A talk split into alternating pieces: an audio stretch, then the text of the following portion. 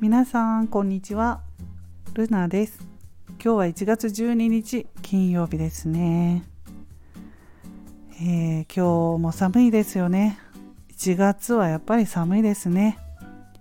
午後から私はウォーキングしてきました。ちょっと健康のためとあとダイエットしようかなと思って。午後から歩いてきましたけれどもやっぱり体が温まるのでうんまあ健康にはいいんだろうなって本当思います。冷えはあんまり良くないって言いますのでね。私冷え性なのでね冬はやっぱり調子が悪いのではい体できるだけ動かそうと思います。今日は NISA の話をしようと思います。はいよかったら聞いてください。新 NISA 始まりましたよね皆さん。どうでしょうか？講座開設されました？私はもうずっとねやってるので自動で新 NISA の方に切り替えしてくれていました。ちょっと見たらねはい今年1月からね新 NISA の方に切り替わってました、まあ、それで今日今あのパソコン見てるんですけれども資産合計としてプラス29万8980円増えています。まあ投資は私はもう初心者で2020年の10月にいろいろ自分なりに調べてこれだったら大丈夫かなと思って投資ですよね積立 NISA 始めてみました。うん。まあなかなかねあの銀行の定期預金では増えないっていうことなので、まあ、そういうことも聞いて自己判断なんですけれどもね、うん、やってみてよかったかなって今は思っています。まあ、でも今後これがねどうなるかっていうのは誰にもわからないんですけれども私がまあ今やってる銘柄は、えー、全世界株オールカントリーというのは今までの歴史を見ても20年間積み立てして頑張れはしてないからということでね始めたんですけれども。今まではですからね今後はどうなるか分かりませんけれども。まあリスクをね取らないとやっぱりなかなかお金を増やそうと思ったら難しいところはあるのかなとは思いますけど。でも積み立てた額より下がってしまったら怖いなとか損したら嫌だなとか思うのはね普通だと思います。うん。まあでも私も最初はねあのこうは言ってますけど最初ね5000円ぐらいマイナスになったことがあったんです。本当に。その積み立て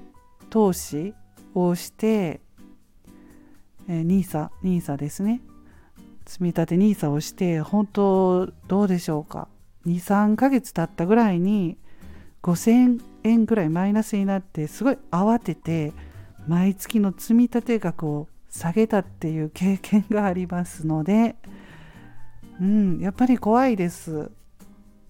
貯蓄？貯金銀行の預金ですよね。それしかやってなかったので本当に下がるんだなって投資って下がるんだなっていう思いもしています。はい。ねえまあそんないろんなことを、まあ、自分なりにね考えた上で、うん、投資やっていくといいんじゃないかなと思います。それとあの以前にね娘がなかなかあの積立 NISA の口座の解説できなかったっていう話をしていたんですけれどもでその事情をねちょっと今日はあの知りたいって言ってくれる人がいましたのでお話ししたいなと思います。娘がなかなかね口座開設できなかったのはあの楽天証券で私も楽天証券でやってるんですけど娘も楽天証券でネットから口座開設したいっていうことで申し込みをしたんですけれどもでその時にあの普通はすぐにログインする ID とパスワードを書いたものを送ってくれるんですね封書で送ってくれるんですけれどもそれがねなぜかすぐに来なかったような記憶があるんですよね。うん、それで多分しばらくして来てたみたいなんですよ。でもねそれもねなんか届いてたかどうかも私はもう忘れてしまったんですね。その封書がですねそういうこともあってあのログイン ID とパスワードを使って楽天証券のサイトに入って自分で手続きをしなければいけないんですけれども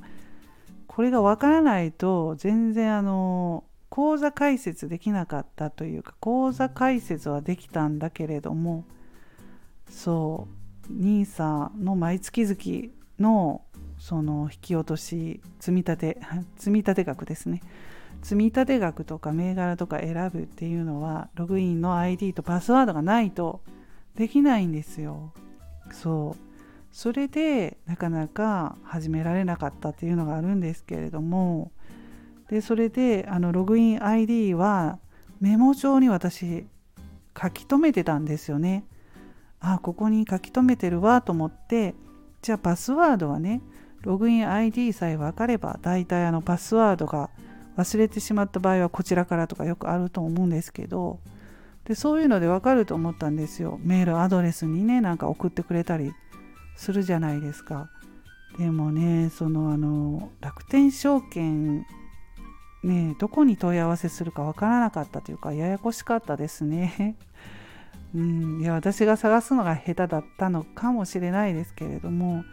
そんなこともあってもう本当ほったらかしになってしまったんですよ。なかなか時間が取られるじゃないですか。そういうわからないこと調べるのってすごい時間かかるので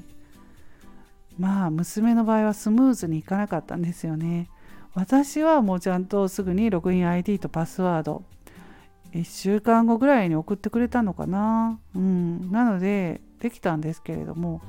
まあちょっとね娘の場合はそんな事情があってすぐにできなかったんですよね。はい。そんな感じなんです。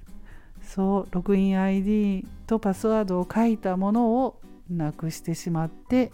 そしてもう一度それを教えてほしいと聞こうと思っても問い合わせの場所がどこにあるかわからなかったとかねこういう事情でした。はいどうでしょうか。皆さんそういうことありませんか？うん私はね時々あるんですよねこういうことが。わからないとちょっとねほったらかしになってしまう時があります。まあたまになんですけれども。はいそんな事情でした。積み立て NISA ねどうでしょうか。あの、参考になりましたら嬉しいです。はいそれでは今日はこの辺で終わります。皆さん素敵な週末をお過ごしくださいね。ルナでした。